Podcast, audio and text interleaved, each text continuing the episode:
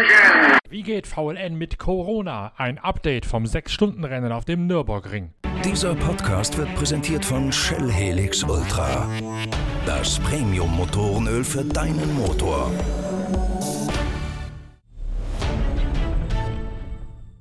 Es ist wohl die Geschichte dieses Wochenendes. Beim 6-Stunden-Rennen auf dem Nürburgring, der Generalprobe vorm 24-Stunden-Rennen, wird der neue Glickenhaus debütieren, also der GT3-Favoritenschreck, den der US-amerikanische Millionär James Glickenhaus bei einer italienischen Entwicklungsfirma in Auftrag gegeben hat. Es ist bereits das dritte Nordschleifenmodell des Nordschleifen-verrückten Amis, der selbst mit seinem Sohn Jesse hier vor Ort ist. Und das alleine ist schon mal die erste Überraschung und die erste Meldung wert. Denn wie hat er es geschafft, trotz aller Corona-Reiserestriktionen rüberzukommen über den Atlantik? Ganz einfach, der DMSB, der Deutsche Motorsportbund, hat tatkräftig dabei geholfen. Der hat ihm ein offizielles Zertifikat ausgestellt, dass er und sein Sohn wichtige Personen für die deutsche Wirtschaft seien. Und dieses Zertifikat hat dazu gereicht, dass die Einreisebestimmungen für James Glickenhaus und Sohnemann Jesse so gelockert werden konnten, dass er einreisen konnte, trotz aller Fairnisse im internationalen Luft- und Reiseverkehr momentan.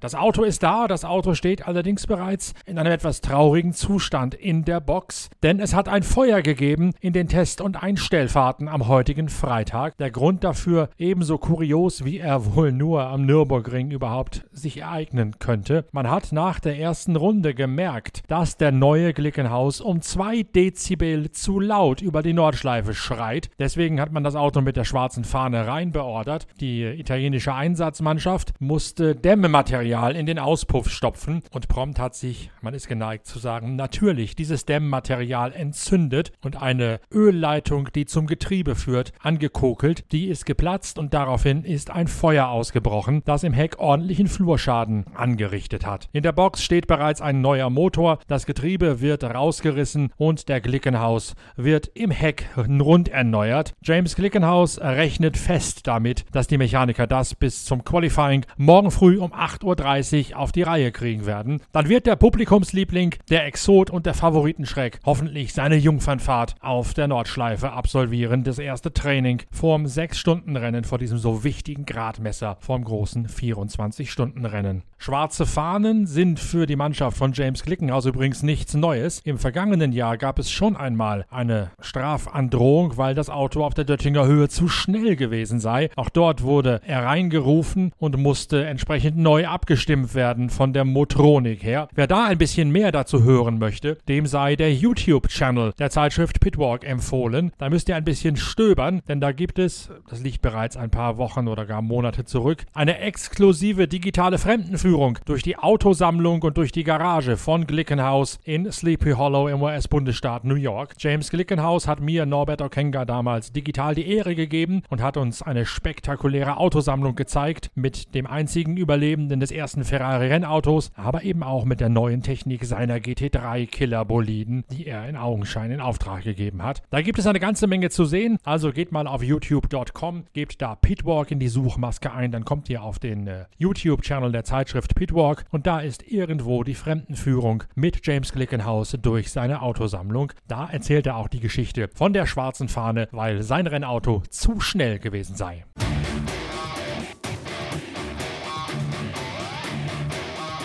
Wie ist es denn nun überhaupt Motorsport mit Corona? Als Journalist kommt man da ja momentan nicht so richtig ran. Bei der Formel 1, das haben wir mehrfach angesprochen in unseren Podcasts und YouTube-Talk-Reihen, sind Journalisten in kleiner handverlesener Zahl erlaubt. Sie dürfen allerdings nicht aus dem Pressezentrum heraus, verfolgen das Ganze also in einer Art Käfighaltung. Das ergibt dann nur wenig Sinn, dort vor Ort zu sein, weil man nicht recherchieren kann. Auch bei der VLN, der NLS auf der Nordschleife, sind Journalisten eigentlich nicht statthaft. Eine Ausnahme gibt es, das ist die Haus- und Hofberichterstattung des Medienpartners. Der darf vor Ort sein mit Reportern, alle anderen sind noch ausgeschlossen. Man kommt nur rein, wenn es, so wie bei uns, ein gemeinsames Projekt gibt. Wir arbeiten an diesem Wochenende mit Rover Racing zusammen und organisieren da einen ganz besonderen Livestream aus dem Studio von Rover Racing mit Interviews während des Rennens, mit einem etwas anderen Einblick hinter die Kulissen dieses sechs Stunden Langstreckenrennens in der grünen Hölle. Und deswegen habe ich, Norbert Okenga auch Zugang, allerdings nur mit einer sogenannten Helferkarte. Die ist personalisiert mit einem Strichcode hinten drauf, sodass jedermann genau weiß, dass ich es bin, der diese Karte mit sich führt und das nachvollzogen kann, wer damit wann wohin gegangen ist, rein ins Fahrerlager, raus aus dem Fahrerlager. Es sind erstmals wieder Zuschauer erlaubt an diesem Wochenende, eine kleine Anzahl auf den Haupttribünen. Das Fahrerlager, das sonst bei der VLN offen ist für alle, bleibt weiterhin ein Corona-Krisengebiet. Da dürfen nur Menschen rein, die eben eine solche Helferkarte haben. Und trotzdem merkt man eigentlich so gut wie keinen Unterschied im Fahrerlager. Natürlich haben sie alle Masken auf und natürlich gibt es gewisse Laufwege, die einzuhalten sind. Beispielsweise muss man, wenn man vorm Lindner Hotel ins Fahrerlager laufen möchte, rein nur durch den Tunnel, der unter dem Ringboulevard entlang führt, unter Start und Ziel. Raus geht es dann nur in der Gegenrichtung über die lang geschwungene Automobil- und Lkw-Auf- und Zufahrt zum Fahrerlager. So werden eben Einbahnstraßen eingerichtet, dass man sich da nicht in die Quere kommt beim Publikums- und Anreiseverkehr ins Fahrerlager. Im Fahrerlager müssen natürlich Masken getragen werden. Das machen auch die allermeisten. Natürlich gibt es einige, die ohne Mundschutz herumlaufen, aber das Gros hält sich an die Maskenpflicht im Fahrerlager. Und auch sonst ist das ominöse Social Distancing ein großes, großes Thema. Man darf sich nur in dem Bereich bewegen, für den man tätig ist. In meinem Fall also für das Rover Racing Team. Da gibt es zwei Lounges, eine, wo die Fahrer drin hausen und eine, wo das Studio aufgebaut ist für den Livestream während des Rennens. Und dazu gibt es natürlich die Box, in der das GT3-Team von Hans-Peter Naundorf untergebracht ist. Das sind die einzigen drei Bereiche, in denen ich mich an diesem Wochenende, Freitag und Samstag, bewegen darf. Allerdings gibt es hinter den Boxen, das kennt jeder Nürburgring-Gänger zur Genüge, einen kleinen Weg hinter den Boxen, bevor dann die LKW dahinter aufgereiht stehen, die Team Trucks. Unter diesen Weg muss jeder gehen, der zu seinem jeweiligen Arbeitsplatz bzw. Zuständigkeitsbereich laufen möchte. Da kommt es dann schon einmal zu Begegnungen.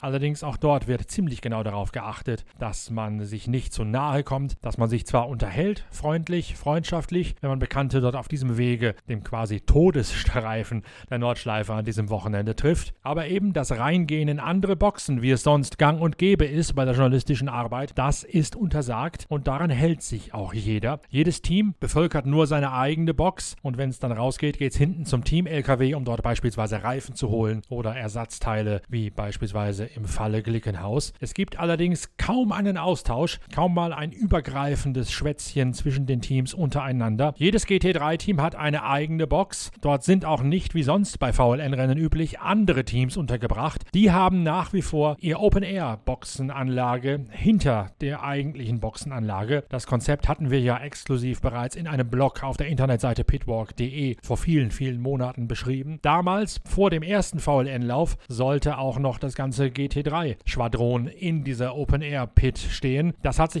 als nicht praktikabel erwiesen, weil viel, viel mehr Teilnehmer gekommen sind, als die Veranstalter das eigentlich erwartet haben. Der Run auf die VLN ist trotz Corona ungebrochen und deswegen hat man bereits seit VLN 2 die GT3-Teams wieder zurückgelassen in die Box, aber eben auch nur die GT3-Teams. Die kleineren Klassen, die stehen allesamt in diesem Freiluftfahrerlager, der Freiluftboxengasse im eigentlichen Fahrerlager. Auffällig ist, dass sehr viele Catering-Service-Trucks äh, und Sprinter und Vans durchs Fahrerlager sausen. Die versorgen jedes einzelne Team mit Essenspaketen, mit Care-Paketen und kalten Buffets, denn die Teams müssen ihre Verpflegung selbst organisieren. Es gibt keine zentrale Verpflegung, wie das beispielsweise bei der SRO-Serie, also der internationalen GT3-Europameisterschaft der Fall ist. Jedes Team hat sich aus der Region eigene Caterer angelacht und die sind jetzt den ganzen Tag im Lieferverkehr begriffen, um ihre Nahrungsmittel an den Mann zu kriegen. In den Büros sitzen die Mitarbeiter, die beispielsweise Kasse machen, wenn die Teams ihre Nenngelder bezahlen oder ihr Benzin und andere Sachen bezahlen müssen. Die sitzen wie Supermarktverkäuferinnen hinter einer Plexiglasscheibe in den Büros, wo sie sonst auch sitzen, also auch oben auf den Boxen. Das Pressezentrum ist geschlossen, es äh, gähnt dunkel vor sich hin. Auch die ganzen Lounges, wo normalerweise die Ehrengäste, die Geschäftspartner im B2B oder B2C Marketing der engagierten Sponsoren und Hersteller sind, die sind alle geschlossen. Im Lindner Hotel direkt am Fahrerlager gibt es eine Beschränkung für den Aufzug, wo nur zwei Personen gleichzeitig rein dürfen. Überall sind Desinfektionsmittel ausgestellt. Vor jeder Box muss man sich die Hände waschen. Vor jedem Gang in eine Lounge muss muss man ein Desinfektionsmittel in die Hand geben. Dazu muss man, wie gesagt, dauernd eine Maske tragen. Und so manche Einwegregelung oder Einbahnregelung, besser gesagt, ist auch nicht so ganz logisch. Wenn man hinter dem Laubengang, also das ist die jene Passage oberhalb der Boxengasse, wo die Logen sind, weiter in Richtung des Zielrichterturmes geht, dann steht man plötzlich vor einem Schild, Eingang verboten. Hier darf man nicht durch. Wenn man dann also in Richtung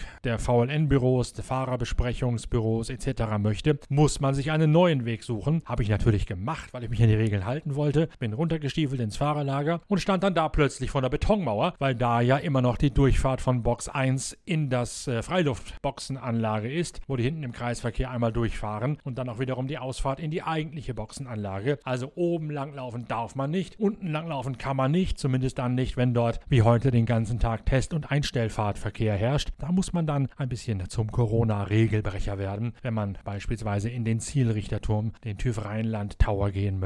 Da muss man das Schild dann mal kurz ignorieren. Ansonsten ist das Ganze sehr entspannt. Man merkt natürlich außer den Masken und den Abständen kaum etwas davon, dass das hier ein Sonderfall des Motorsports ist. Ich habe den Eindruck, dass die VLN, die Veranstalter der NLS, das Ganze sehr, sehr gut gelöst haben. Das erste Konzept der Freiluftboxenanlage musste zwar noch einmal wieder neu ausgewürfelt werden, zumindest bei der Streckenführung, denn das, was wir damals exklusiv enthüllt hatten mit dem großen Bogen hinten rum und rein und raus durch die letzte bzw. vorletzte Box, das hat nicht funktionieren können. Das haben wir ja auch schon einmal thematisiert in einem großen Talk auf dem YouTube-Channel der Zeitschrift Pitwalk mit Sven Schnabel und mit äh, Matthias Holle, dem Chef von Martol Racing, die wir dort zu einem Talk geladen haben, nach VLR 1, um zu gucken, wie das ganze Konzept funktioniert. Es gibt immer noch die ein oder andere Hakeligkeit bei der Umsetzung mit den Tickets, mit dem Einlass der LKW ins Fahrerlager. Das Ganze hängt immer noch ein bisschen, aber das ist kein Thema, das eigentlich groß aufgehängt würde. Man hört wenig Klagen von den Teams, die man denn dort im Todesstreifen mal trifft beim Vorbeiflanieren. Und was ganz erstaunlich ist, es gibt sehr, sehr wenig Gejammer über die Balance of Performance, obwohl die neu eingestuft ist und obwohl es dort einige Änderungen zugunsten von Audi und auch von Porsche gegeben hat, die eigentlich ein bisschen wunderlich anmuten. Aber das übliche Klagelied der Balance of Performance, das man sonst bei den VLN und den Vorbereitungen aufs 24-Stunden-Rennen immer hört, das ist bestenfalls ein leises Hintergrundrauschen an diesem Wochenende. Man hat fast das Gefühl, dass die Stimmung ein bisschen gelöster ist und irgendwie spürt man auch beim Durchlaufen, dass viele einfach nur tatsächlich froh sind, dass Motorsport getrieben werden kann, dass sie a. ihr Hobby, b. aber auch ihren Beruf überhaupt ausüben können und dann nimmt nimmt man schon mal manche Fairnisse, manche Kompromisse in Kauf. Mir gefällt das Ganze sehr, sehr gut. Das hatte ich so eigentlich gar nicht erwartet. Ich hatte mir das komplizierter vorgestellt mit den Laufwegen, auch mit den Kontrollen. Aber es gab zum Beispiel nicht mal ein Fiebermessen am Eingang. Man muss auch nicht wie bei der Formel 1 oder der MotoGP einen negativen Corona-Test vorweisen. Das wird ja alles ein bisschen nonchalanter gehandhabt. Man kann auch sagen, man appelliert an die Vernunft der Teilnehmer, der Teams, der Mechaniker, der Ingenieure und der Fahrer. Und wenn man sich das anschaut, wie die Mas Monasken Maskenpflicht umgesetzt wird, wie die Abstände eingehalten werden, wie man sich hier nur mit der Faust aus der Distanz grüßt und wie man sich auch mit großem Abstand unterhält, dann muss man sagen, das scheint hier alles sehr, sehr gut zu funktionieren. Von dieser Warte aus dürfte also der Austragung des 24-Stunden-Rennens nichts im Wege stehen. Die Rallye Deutschland ist ja nun gerade erst abgesagt worden, weil auf der Panzerplatte in Baumholder nicht mehr als 350 Leute sich tummeln dürfen. Natürlich sind beim VLN-Rennen und erst recht beim 24-Stunden-Rennen viel, viel mehr als 350 Mann vor Ort. Aber die Nürburgring GmbH hat ganz offensichtlich mit der Kreisverwaltung in Ahrweiler ein besseres Verhältnis als die Veranstalter der Rallye Deutschland mit den dort zuständigen regionalen, lokalen Behörden. Bis jetzt hört man zumindest politisch bedingt und Corona-Vorgaben äh, bedingt nichts von einer drohenden Absage des 24-Stunden-Rennens, auch wenn die aus anderen Gründen leider immer noch im Raume steht. Das wird sich dann wohl nächste Woche endgültig entscheiden. Aber wenn man sich anschaut, wie das hier umgesetzt wird, das Hygienekonzept, das Maskenkonzept und welche Vernunft die Akteure agieren, da muss man sagen, das 24-Stunden-Rennen muss stattfinden dürfen, ohne Wenn und Aber, denn hier funktioniert tatsächlich alles.